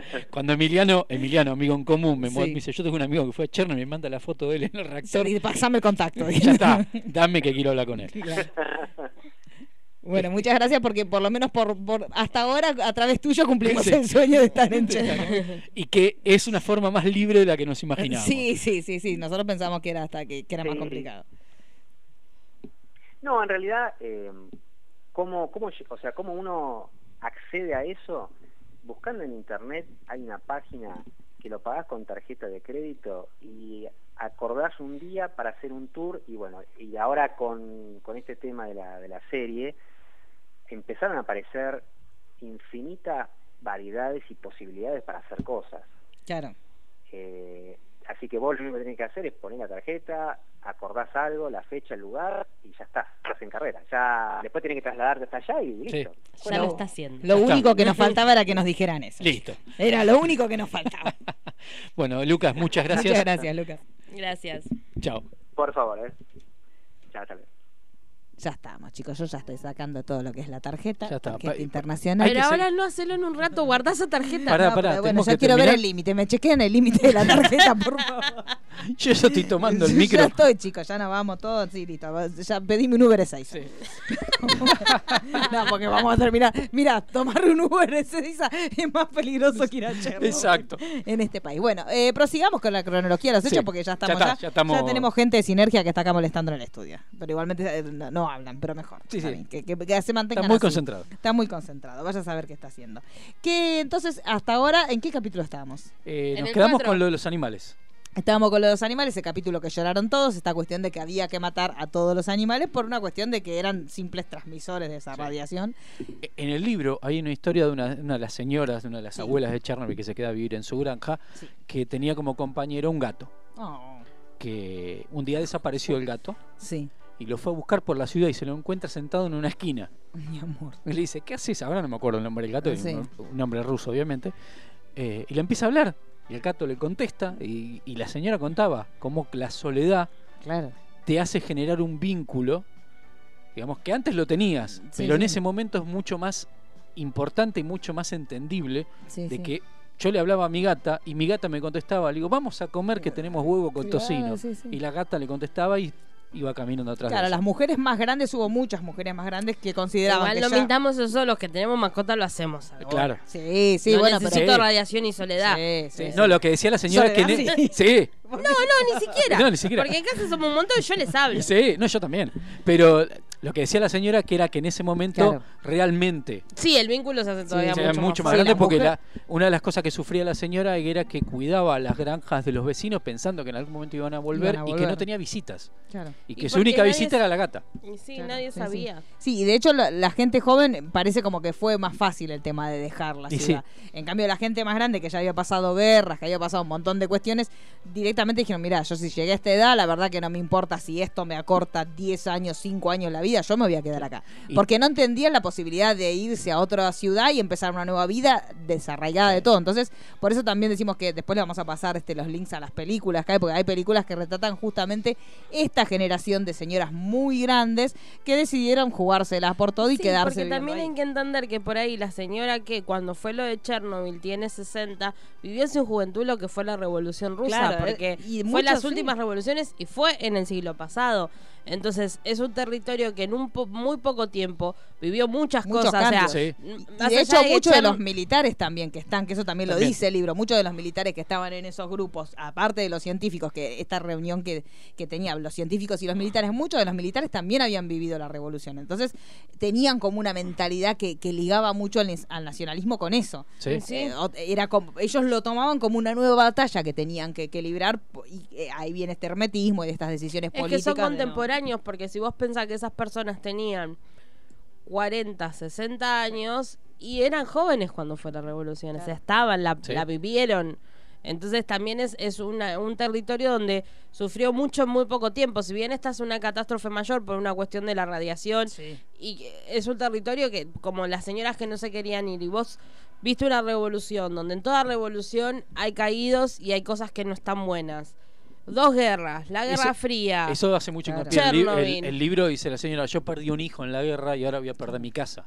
Sí, Era Por como- eso. Sí, de hecho, eh, lo que dicen es que eh, esto fue también, esto fue como el detonante y lo que terminó llevando a que viniera la perestroika luego. O sea, fue como un golpe muy fuerte a- al sistema de pensamientos de ellos y a la imagen que ellos daban al mundo. Entonces, e- esta cosa de ser tan inflexibles, tan, tan, tan duros con lo que ellos estaban haciendo, terminó llevando con que tuvieran que empezar a negociar y Gorbachev empezar a trabajar este concepto de la perestroika, que Sí. después nosotros lo vimos en un montón de lugares, esto de empezar a flexibilizar el sistema para que también terminara, bueno, terminara cayendo con, con- terminara con la caída del muro. Una, pero- una de las últimas declaraciones que hizo Chern, eh, Chernobyl, eh, Gorbachev, respecto de la, de la situación, di- diciendo como que eh, el, el punto inicial de la caída de la Unión Soviética había sido Chernobyl. Claro. Sí, sí, sí, Así fue que- como la, la, la sentencia de defunción de- del sistema porque, Y que él también dice, digo, Sí. a mí no me decían las cosas. claro, Sabiendo que él era el que tomaba las decisiones, a mí me llegaba la información y pensé que no era tan grave. Eh, Bueno, por eso, yendo más al, al último episodio de esta miniserie, que es el quinto, donde directamente se desarrolla todo lo que es el juicio. Antes, antes que me olvide, Sí, sí. hay que tener en cuenta que las, eh, las- la gente que volvió a vivir en esas granjas vive sin luz, sin gas, sin nada. Viven Sí, como en el... Y aparte creo que tienen que firmar como una especie de, tratado, algo- contrato de que si les pasa algo no pueden reclamarle al Estado. Tal cual. Como que ellos son conscientes a la radiación que se están exponiendo. Sí, eso pasa hasta el día de hoy. Hasta o sea, la hoy. gente que va, a la, de hecho nosotros lo vimos, eh, eh, lo que hablamos con Lucas era como que no se mostró tanto. Pero otros videos que hemos visto de cómo se hacen todas estas visitas guiadas, te dicen que lo primero que haces es firmás un deslinde de responsabilidad, como diciendo, bueno, yo entro a este lugar, es una zona de exclusión, bueno, perfecto, yo asumo los riesgos de lo que vendrá Sí. después. Más allá que después de que haces el recorrido y sobre todo cuando pasas por el reactor 3, sí directamente ahí te hacen de un- como un escaneo donde uno después de haber visitado los lugares tenés que pasar por ahí Para y ellos te- te escanean. Supongo igualmente que por los lugares que pasarás no va, no tenés mucha posibilidad real de tener un problema. Por eso. Pero igualmente te No, es escanean. como nos contaba Lucas recién, Claro, digamos, sí, sí. no. O sea, Sí, por eso yo por creo eso, que o lo- los turban a los edificios que se pueden ir y no te van a llevar al hospital. Sí, sí, no te van a llevar al O al hospital. cementerio Pero sí hemos visto, lo- los videos que hemos visto de, de la gente que sí fue al hospital, que yo supongo que no son autorizados, No. no, son estos tours oficial que tienen que ver con, la- con la- los militares de la zona. Lo que sí vimos es que sí, ahí sí hay radiación terrible porque estamos, vemos las botas, de, las vendas. Sí, de, de hecho, están en vendas. el piso tiradas las vendas que fueron donde se vendó a las, las personas cuando llegaron. Eh, mucha gente que hace eso- esos recorridos dicen que te, cuan- cuando, pagás ese recorrido te dan un GPS. Ellos Sí. dejan el GPS afuera y se meten Y en se los meten adentro, ¿sí? La, la picardía criolla. Exacto. que todos- Bueno, entonces, eh, ¿a dónde vamos? Llegamos al capítulo 5. Llegamos al, Al capítulo capítulo 5 cinco. donde vienen las consecuencias jurídicas de todo lo que nosotros vimos hasta ahora que parecía como, bueno, listo, ya pudimos a través de los liquidadores, a través de los planes de contingencia, pudimos contener el tema nuclear, pero ahora es el momento de que rueden ciertas cabezas, más cuando esto ya toma relevancia pública, cuando en realidad el resto del mundo se termina enterando por espías que ven estos niveles de radiación tan fuerte y es ahí donde eh, se ven obligados, el un gobierno se ve obligado primero a hacer un Sí, juicio y después a blanquearlo. Una cabeza tiene que rodar. Sí. Claro. y Entonces, casi todo que hicieron el juicio también, también quieren manejar el juicio. Sí. Que cosa que no se les va de las manos. Y como se les fue de las manos, lo, lo vuelven a controlar. Que ya Claro. vamos a, a llegar con sí, ese sí, detalle. sí, porque de hecho sí, después, bueno, vamos a verlo eso. Cuente, prosigamos. Sí, eh, bueno, empieza el juicio, obviamente empiezan los, los alegatos de, de como ese, se me fue el nombre, de Legasov. De Legasov, que eh, ahí es donde más o menos Y va- entendemos, entendemos bien lo que pasó, porque hasta este momento no Sí, y teníamos la explicación Y técnica. están enjuiciando a- al que yo les digo el negador, que es el que estaba a cargo sí, de- el que estaba a la- cargo, a eh, Anatoly, el supervisor. Sí. Después tenemos a los otros dos con los que más se reunía. Sí, el, eh, Víctor. eh, mm, Víctor eh, y Nicolai. Y claro, fa, fa, fa. Que antes Pero- de eso vimos eh, el personaje femenino, el, inventado, entre comillas, que habló con Legasov y ahí es donde ellos se plantean, bueno, ¿qué hacemos? Hasta ahora sí, aparte ella es la que nos muestra más como la postura de la KGB, porque es la que tiene problemas por tratar de investigar, ella es la que se gasta, que ahí Termina- es donde estaría anclado el guiño a la autora, porque ella es la que se encarga de ir y buscar los testimonios de la gente que estuvo, digamos, de los sobrevivientes o los antes de que fallecieran, de lo que pasó dentro de la planta como también de lo que pasó fuera. Y que termina presa por eso. Exacto, Y después la logran y es con el con la que tiene el dilema en gran parte Legasov sobre qué hacer, hasta dónde llegar, qué exigir, qué no exigir. Pero también lo que tiene el capítulo quinto que es la primera vez que vemos qué pasó, entre comillas. Sí, porque la no serie empieza con, La con explosión ese de lejos. temblor, una explosión de lejos y operadores desesperados. Acá no, vemos el tema de la reunión, de que hay que hacer esta prueba, que eh, hay que hacerlo a media máquina porque es época de hacer, que no sé, creo que zapatos, no sé qué fábricas necesitaban más energía, entonces lo tenían que hacer a media máquina. Él baja la orden, los operarios, a pesar de ser joven, le dicen, mirá que esto puede terminar mal, no se puede laburar a media máquina. Yo Sí. estoy hablando así a grandes rasgos Sí, porque no me voy a poner sí, en sí, sí. lenguaje técnico. No, aparte los más jóvenes que no sabían cómo hacerlo No y uno les ya Sí. les hace Y ruido. de hecho también el hecho de que hayan puesto al más joven a hacer eso también tiene que ver con una intencionalidad Sí. de, bueno, listo, sos Sí, vos el que aprieta el botón. Claro.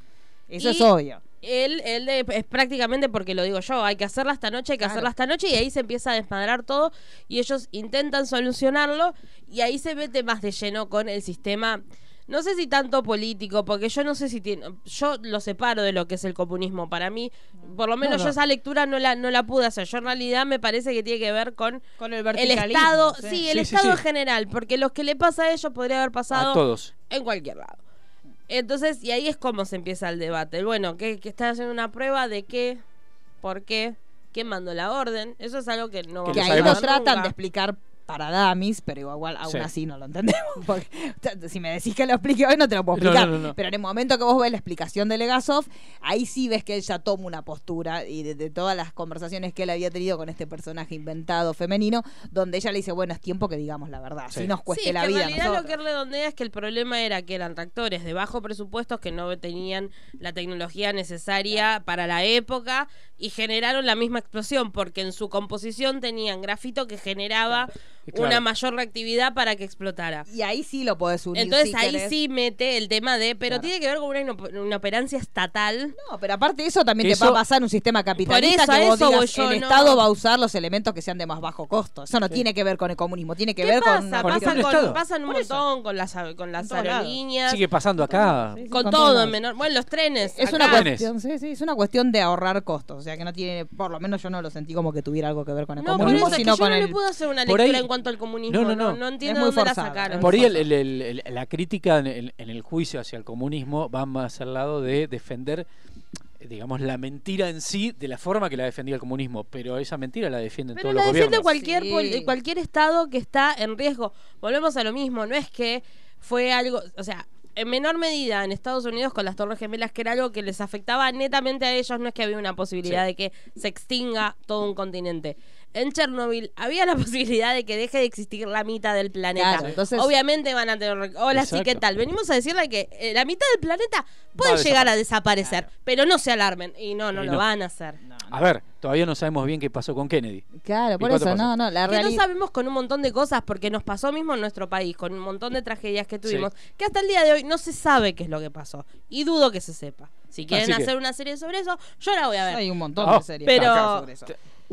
A ver, HBO le, Escuchanos. escuchanos. Bueno, pero hay muchísimo material porque ya estamos, tenemos que cerrar, Sí, chicos. ya. Como muy sobre la hora. Y te- Sí, tengo- porque hay que hacer el recambio de esta. Sí, Sí, sí, sí. Y y el te- recambio de tono, porque hay que decirlo, yo, perdón. Yo nos bajar. quiero felicitar. Estuvimos serios. Sí. Y nada, nos Bueno, es quería que hay felicitar. momentos y momentos, chicos, para cada cosa. Claro, Nos quería felicitar. no bueno, sí, pero hacer. dijimos lo mismo y tenemos Sí, sí, sí. delirios en todo. No Hoy trajimos muñequito, nada. No, pero esta fue una de las... Nunca hicimos una cosa tan Nunca seria hicimos como una cosa tan seria como ahora. Bueno, la serie concluye con el final del juicio. eh, Con la triste. Bueno, ya habíamos visto en el primer capítulo la- el triste destino de Legasov, que no Eso. pudo, no pudo tolerar eh, lo que pasó y es terminó siendo. él, al decir la verdad, obviamente la KGB lo Sí, rodea sí. y le dice, macho, a partir de ahora olvídate tu Bueno, vida vos social. sí. Porque matar no te puedo matar porque te qued- quedaste expuesto. Porque estás en el ojo, de- en la mira de todo Claro, el mundo. Pero no tenés vida. Bueno, y listo. Y él decidió terminar con sus días también por una cuestión del cargo de conciencia de todo lo que había y pasado. dejó cassette grabados que se empezaron a, empezaron a circular. circular. entre todos los científicos y su legado de lo que pasó realmente en Chernobyl fue mucho más fuerte que el si él uh, estuviera vivo. Sí, Obvio. sí. No, y también es muy lindo en, el- en, en este último capítulo, un momento en la charla entre Legasov y eh, Yervina, cuando él está como en una crisis y dice, realmente me parece que fue inútil. Le dice, no, vos fuiste un héroe porque fuiste el que tenías poder. Yo pedí estas cosas y vos las conseguiste. Entonces, como diciendo, no fue en vano, no es que te vas a morir en vano. Sí. Sí, sí. Brevemente bueno. le- les pasamos así como para cerrar las recomendaciones que él mismo, este showrunner, dio sobre qué podíamos mirar si nos interesaba el tema.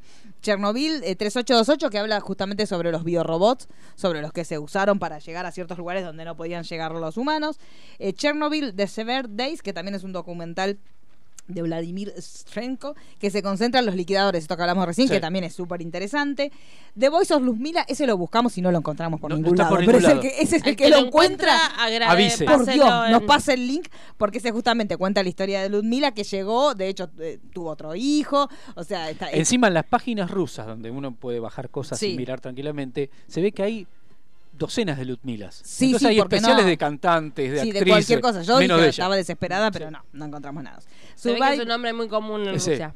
Surviving Disaster, que es una película de la BBC que también cuenta más o menos, este, ese sí, si lo buscan en, en YouTube lo encuentran completo. Así que se lo pueden llegar a encontrar. Y Hora Cero, que también es una dramatización documental de Discovery Channel, que también si lo buscan en YouTube está completito y lo pueden ver. Muy Así bueno. que esos dos de, lo- los de los- pueden todos ver. los documentales, uno de los últimos, Hora Cero, es... Está muy bien. Y encima está recreado la explosión muy similar a lo que te recrearon en la serie. Sí, así que, bueno, y obviamente les recomendamos el libro, que nosotros también lo compramos y lo estamos disfrutando, entre comillas, gigantes, porque tiene un montón de testimonios este, que son desgarradores, mucho más desgarradores Sí. de la serie. Así que dentro de todo, si la serie les pareció fuerte, el libro es un poquito más fuerte. Prepárense. Bueno, llegamos hasta acá. Sí. Nos vamos a ir con un audio antes de despedirnos, que es el final de la serie que te cuenta qué fue de cada uno. Exacto. Así que bueno, mi nombre es Mariano Core, arroba mcore71. Mi nombre es Marisa Cariola, arroba Cariolita. Mi nombre es Daniela Failias, arroba Dani Failiase. Y Nos nos, vemos estamos pronto. escuchando. Nos Gracias. vemos Sí, no, Nos pronto, vemos pronto, porque Pronto ya ya estamos tenemos trabajando. algo, algo Ya pensado. estamos, Oh, sí. Yo creo que la viene. semana que viene. Viene, Sí. viene doble TG. Valery Legasov se quitó la vida a la edad de 51 años el 26 de abril de 1988, exactamente dos años después de la explosión en Chernobyl. Las cintas con las memorias de Legasov circularon dentro de la comunidad científica soviética. Su suicidio hizo imposible que fueran ignoradas.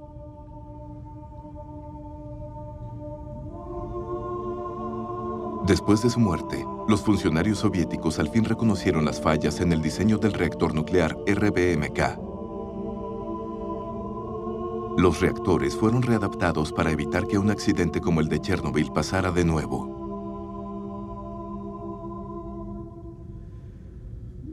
Legasov fue asistido por docenas de científicos que trabajaron sin descanso junto a él en Chernobyl. El personaje de Ulana Komyuk fue creado para representarlos a todos y honrar su dedicación y servicio a la verdad y a la humanidad. Boris Sherbina murió el 22 de agosto de 1990, cuatro años y cuatro meses después de que lo enviaron a Chernobyl.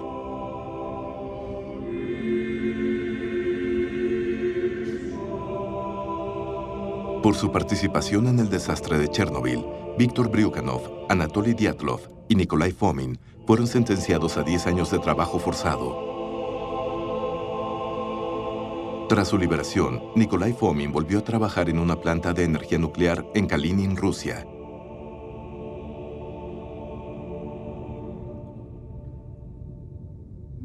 Anatoly Dyatlov murió por una enfermedad relacionada con la radiación en 1995. Tenía 64 años. La ropa de los bomberos continúa en el sótano del hospital de Pripyat. Sigue siendo peligrosamente radioactivo. Después de la muerte de su esposo e hija, Lyudmila Ignatenko sufrió varias embolias. Los doctores dijeron que jamás iba a poder gestar otro hijo.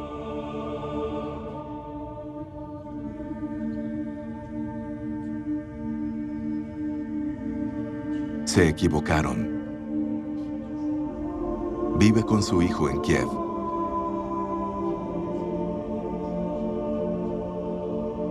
De la gente que miró desde el puente del ferrocarril, se reportó que ninguno sobrevivió. Ahora se le conoce como el puente de la muerte.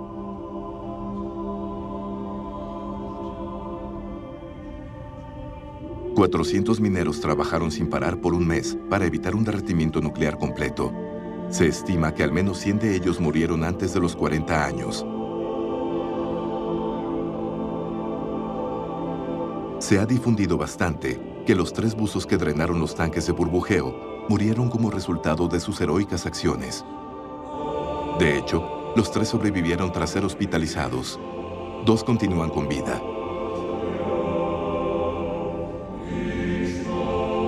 Más de 600.000 personas fueron reclutadas para servir en la zona de exclusión. A pesar del extendido reporte de enfermedades y muertes como resultado de la radiación, el gobierno soviético no llevó registros oficiales de sus desenlaces. La región contaminada de Ucrania y Bielorrusia, conocida como zona de exclusión, finalmente abarcó 2.600 kilómetros cuadrados.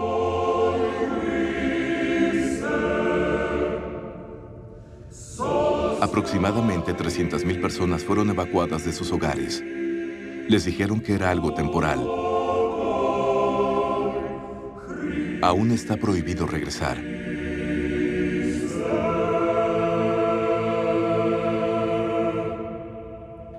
Mikhail Gorbachev presidió la Unión Soviética hasta su disolución en 1991.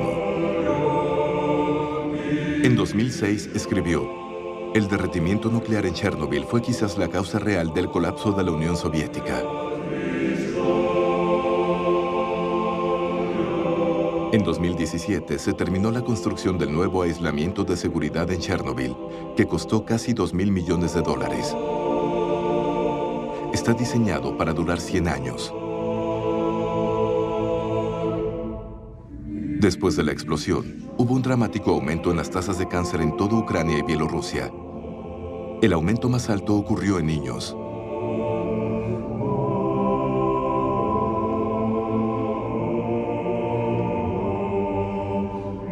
Nunca sabremos el costo humano real de Chernobyl.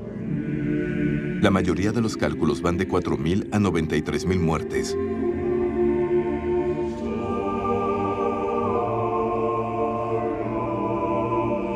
El número de víctimas soviético oficial, inalterado desde 1987, es 31.